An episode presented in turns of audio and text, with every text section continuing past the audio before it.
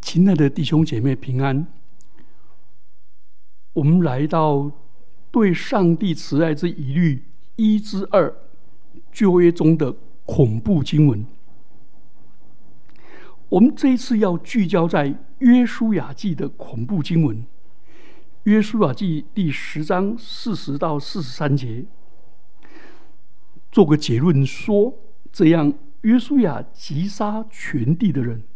就是山地、南地、高原、山坡的人，和那些地的诸王，没有留下一个，将凡有血气的进行杀灭，正如耶和华以色列的上帝所吩咐的，等等等。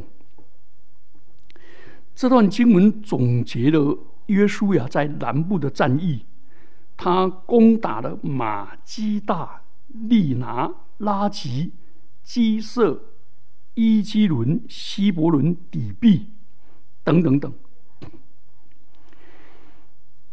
或许好多基督徒会疑虑：这个叫约书亚杀戮的上帝，这么残忍的上帝，旧约的上帝，跟以色列耶稣所启示那个三位一体的上帝，是慈爱怜悯的上帝。是同一位吗？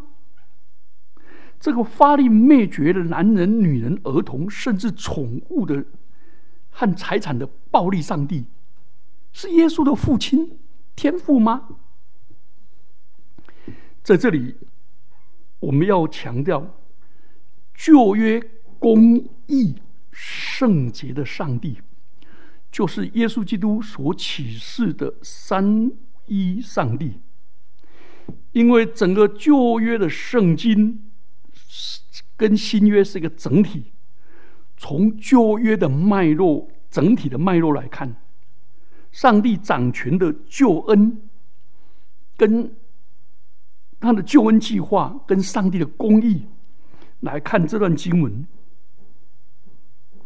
其实没有用“圣战”这个字，这个字是一九零一年德国的学者。Friedrich Schwally 所提出来的，认为圣战就是完全按照上帝旨意和计划进行战争。可是没有哦，圣经没有说圣战哦，而是用耶和华的战绩，民数记二十一章十四节，沙漠记上十八章十七节，二十五章二十八节，是耶和华所许可，耶和华帮助、指挥、负责任的。而那个敌人，不只是以色列的敌人，是以耶和华为敌的。好，那我们来了解这个段原因是：第一个，我们来看旧约的律法。旧约的律法非常明确，说土地不是以色列的，也不是迦南人的，土地是属于上帝的。立位记二十五章二十三节说：地不可永卖。因为地是我的，你们在我面前是客旅，是寄居的。换句话说，占有圣地，不管是以色列人、迦南人，没有人安全的。不是获得拯救，就是遭灭亡。这是最后审判的伏笔。所以，上帝不是以色列人的吉祥物。哦，你抱着吉祥物，哇，那吉祥物就给你吉祥，给你 shalom，给你平安，独宠以色列没有。圣经要以色列人确实的知道，他们被上帝拣选，但是旧约的先知一再的警告他们：如果你们不忠心、不忠于耶和华所立的约，你们就被赶出圣地，像迦南。诸国一样，所以上帝是一个守约施怜悯的上帝。他要以色列人忠于上帝的圣约，分别为圣，与世界有别。所以我们这样清楚了哈，那块土地不是迦南七族的，也不是以色列人的土地，是属于上帝的。所以人只不过是管家而已，但人在那个土地上。要善用这个来容神一人，所以第二方面，我们来看土地不只是属于上帝的，而且告诉我们，以色列的律法是是他们所谓圣战的剑。这个剑先刺向以色列民，约书亚记五章二十九节，他要以色列人进圣地，他们要先直进入迦南，要先守逾越节。行割礼，更新与上帝所立的约，而拉和欺骗人都愿意顺服顺服上帝的律法，谨守圣约，得到救赎，分别为圣。所以打胜仗的人都自己以为是站在神圣的一方，然后呢，铲除灭绝邪恶的对方做目的。但约书亚记是告诉我们：你们犹太人只不过是上帝的工具，你们如果不守约，哎，你们一样被处罚。所以圣战的目的不是打赢神的敌人，因为圣徒所谓的信徒随时不守约。随时会变成上帝的敌人，所以要时时刻刻顺服上帝，不可以放松，要反省自己的生命，免得成为上帝神圣征战的敌人。甚至这个剑，所以你看呢，亚亚干犯罪，连累了以色列人，甚至这个刺也刺向约书亚。约书亚记五章十三节到十五节，犹太的传统把约书亚说成是一个伟大的将军，可是当他临近耶利哥城的时候，遇到一个手拿着刀的人，自称是耶和华军队的元帅，结果约书亚就俯伏在地上，脱鞋子，领受吩咐。所以，上帝不是以色列人或者任何信徒侵略人、杀害人、做种族清洗、意识形态的借口。以色列人不是为了灭绝万国而存在啊！征服万邦不是约书亚记的中心呐。约书亚记谈的是使万民因他蒙福啊。所以，整本旧约的主轴，以色列人诸以色列跟列国有什么分别？有以色列国蒙上帝拣选、呼召、救赎，进入跟上帝所立的约，目的是什么？上帝拣选亚伯兰，你要使万民因你蒙福，为了要使万国得福而存在呀，使万国因着以色列也进入立约的关系啊。这在约书亚记里面有没有明显？有，任何信靠上帝的人都可以透过割礼成为以色列的群体。当以色列人从埃及出来的时候，有许多的闲杂人。出埃及记十二章三十八节，他们忠于圣约的上帝，他们离开埃及，加入以色列人的行列，结果就成为上帝国度的成员，以耶和华为王。而欺骗跟拉合，尤其拉合这一位社会的边缘人，没有任何社会地位的富人跟外邦人，他知道上帝把迦南地赐给以色列人，而胆战心惊，他将红线挂在窗户上与上帝立约，他可以成为上帝一份子，所以。不忠于上帝的人被被处决，譬如说亚干。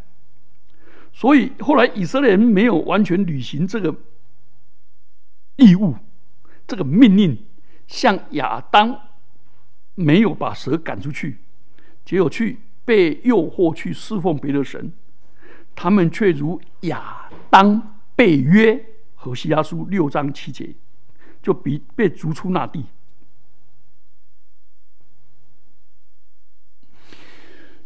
所以，我们这样越读越来就越清楚了。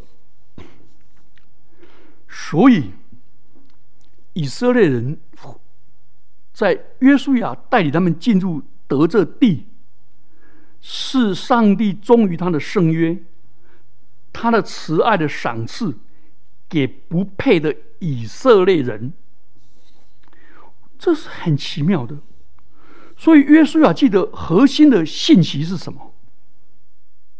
以色列人不是靠着非凡的军事策略，不是靠着先进的武器配备，或者英勇大能的战士来征服地，不是，是上帝的恩典，是上帝的怜悯，是上帝的信实所约是信实，而且是上帝照他所应许的恩典。而施展大能，使这一群软弱的、无能的、这些流浪的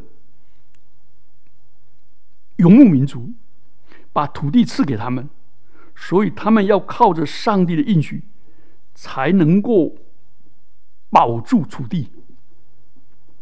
第三方面，《约书亚记》所记载的主题就是上帝公义的审判。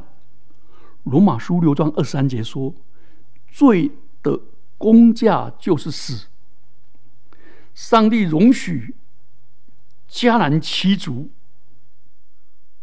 任凭他们犯罪达四百年，上帝也容许以色列人得迦南地为业，因为上帝要把他们改变，不在罪中生活，所以占领以占领迦南地的。加占领上帝的土地的那迦南七族，是被审判、被灭绝，是因为罪恶满盈、偶像崇拜、儿童献祭、残酷暴力、淫乱的崇拜和不公义的事件。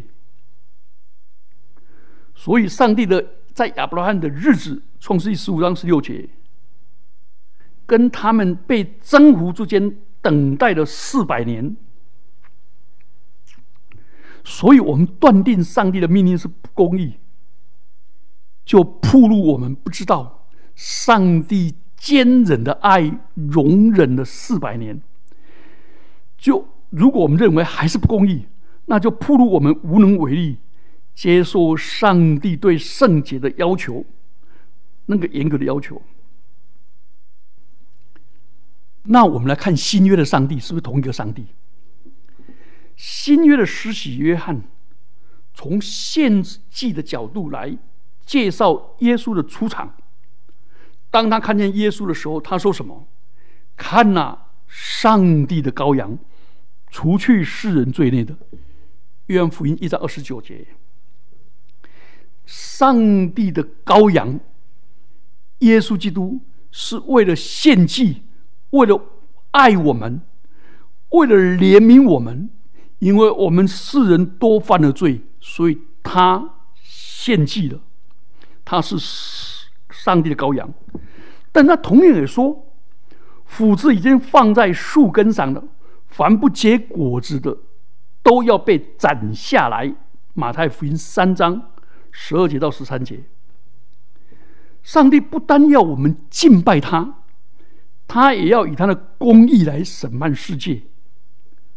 所以，如果亚伯拉罕跟约书亚血缘的后裔不结果子，不相信耶稣是弥赛亚，他们就被丢在上帝愤怒的火里。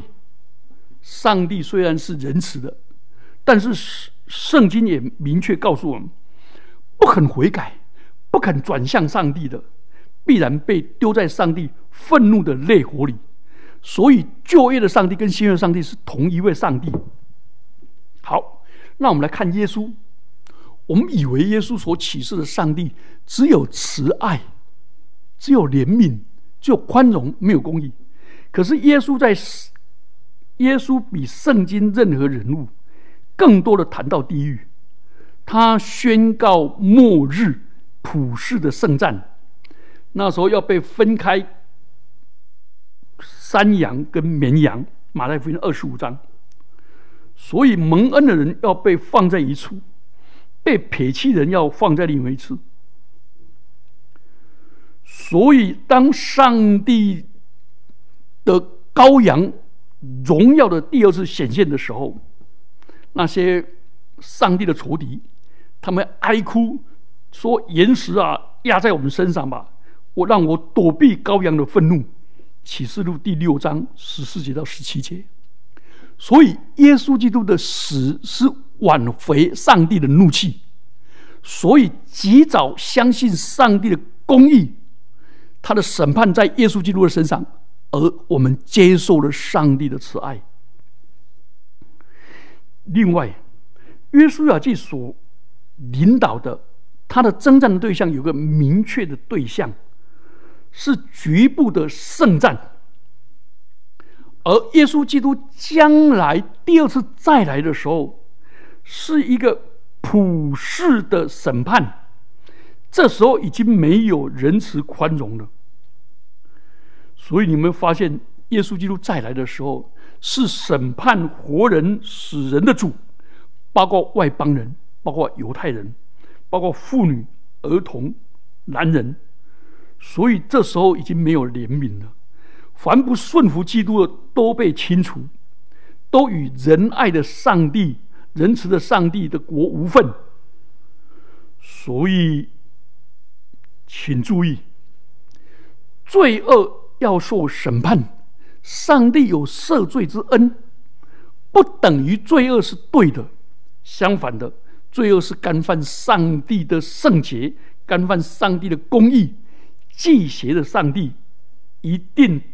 审判只不过是审判，如今先临到耶稣基督的身上，所以神爱世人，甚至将他的独生子赐给他们，叫一切信他的不至灭亡，反得永生。当我们认识上帝的义，我们才能够明白上帝的爱；当我们警觉到上帝的审判的时候，才知道那个赦罪之恩是何等的宝贵。所以，我们不要以为只有传讲上帝的爱就可以吸引很多人悔改信主。我们要传讲上帝的赦罪，以为传讲上帝的赦罪就能够领人信主，不是？因为罪人常以有罪的角度，以自我中心来看上帝的作为，将上帝的审判视为残忍，将上帝的施恩。视为自己的功劳，没有。你们看到这个约书亚记的时候，我们就知道，以色列人攻打他们，以色列没有义啊。以色列是印着景象的民族啊。所以，亲爱的弟兄姐妹们，谁按照上帝该受的敬畏，晓得他的愤怒呢？谁照着他的公义，晓得他的怒气呢？要明白这样的原则的人。才知道，因为主是义的，所以我们劝人悔改，接受主公义的救赎。所以最后，我们如果从中末的眼光来看，约书亚记攻占迦南，好像是预告终末的审判那个电影的预告片。旧约。只不过是将来到将要到来之事的预表跟引儿。这里的悲剧不是圣战，是上帝做了警告，要审判这地。根据上帝公义的标准，所有人都要被判死刑，因为罪的公价乃是死。但是上帝施恩典，使我们如今还存留。而且得有永生的盼望，并且要我们把这个与神和好的恩典，去跟别人分享，去让更多的人知道，公义的上帝虽然有审判，但是上帝有恩典有怜悯，不轻易发怒。所以，公义是在上帝那里。暴力是对上帝的心意对抗扭曲，上帝没有暴力，只要我们愿意离弃离弃罪，进入上帝的平安。迦南人要对抗上帝，为自己的罪跟上帝对抗，那就受上帝的审判。如果我们像拉合或者欺骗人一样，以及后来的 A 部书人，他们悔改顺服在上帝的王权之下，求主赐福我们。所以我们不能忽略这个耀眼的事实：上帝在基督里叫世人与自己和好，不将他们的过犯归到他们身上，并且将这和好的道理托付了我们，因为我们将来面对的是一个极大极严厉的审判，是涵盖所有全世界的犹太人、外族人。上帝却给我们每一个人有被拯救的机会。所以，上帝给我们机会。上帝第一次来临，是他的儿子降杯跟救赎。他亲自让他让他的剑刺到他的肋旁，担当我们的罪。他的身体好像是一个圣洁的土地，在那里，恶人唯独借着信被称义，得以成圣。而且得永恒的生命，所以上帝竟然把审判临到他的儿子耶稣基督身上。上帝使那无罪的代替我们成为罪，好叫我们在上帝里面得着上帝的义。所以，上帝把这和好的福分托付了给我们，所以我们变成基督君尊荣耀的使者，传讲和好的道理。不是跟随任何的势力，也不能跟随任何的权势，只有单单的跟随基督，成就上帝的应许，使万国因我们蒙福。最后，我们来讲结论：圣经自始至终都斥责强暴的行为。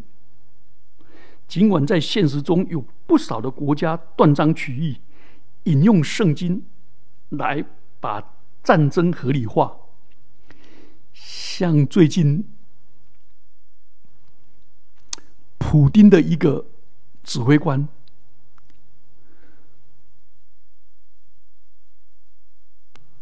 学习那些无辜的杀了三百多人。乌克兰北部的那个查布，他要学习之前，先去东正教教会的教堂祷告，求上帝给他力量，然后学习之后又跑回去教堂认罪，那多可恶！真的断章取义，把战争合理化，就会根本没有推崇，甚至甚甚至建议人用战争解决问题。拉麦的五剑歌。说，那个杀他的人，跟他斗争的人要报复七十个七倍，那是历史上偏差的行为。创世纪四章二十三到二十四。那林禄是大能的战士，是所谓军事第一个军事侵略者。创世纪第十章八到十一节，但是他不是救赎的一个一份子，救赎体系的一份子。林路的地注定要被刀剑所统治。弥迦书五章六节，以色列十二个支派里面有利位跟西面，因为使用刀剑杀戮迦南地的人，而失去了长子的权利。尽管他们口口声声说是为正义而战，创世纪三十四章。结果，他们就在以色列人分散在以色列人当中居住。创世纪四十九章五到七节。当摩西为了救以色列人杀死一个埃及人以后，他才发现这件事情只有主言了上帝的拯救的行动。出埃及记二章十二节，大卫扩张版图，多路杀了许多的外族人。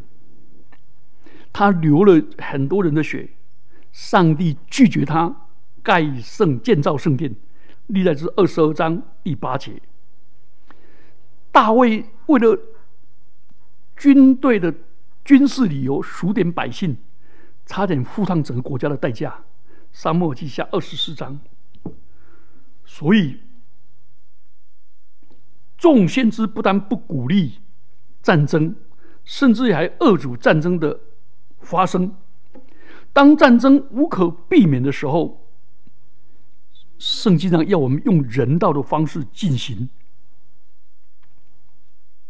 所以，确保战争要人道，不可侵犯女性的俘虏。那我们看到这次乌克兰好多十岁的小孩被强暴到很可怕，这些东正教徒啊，都违背了圣经。人旧约里面说绝不可侵犯女性俘虏，若想娶被掳的女子为妻。还要尊重我们本人的权利跟感受，让他有一段时间为他家人的哀哭。如果那人后来厌倦他，也不可以苦待或者卖他去当奴婢。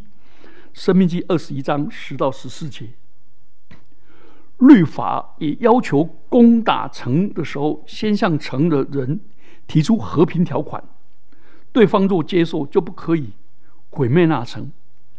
甚至于也有环保的条例，在围城的时候不可以砍伐树木。生命记二十章十九到二十节，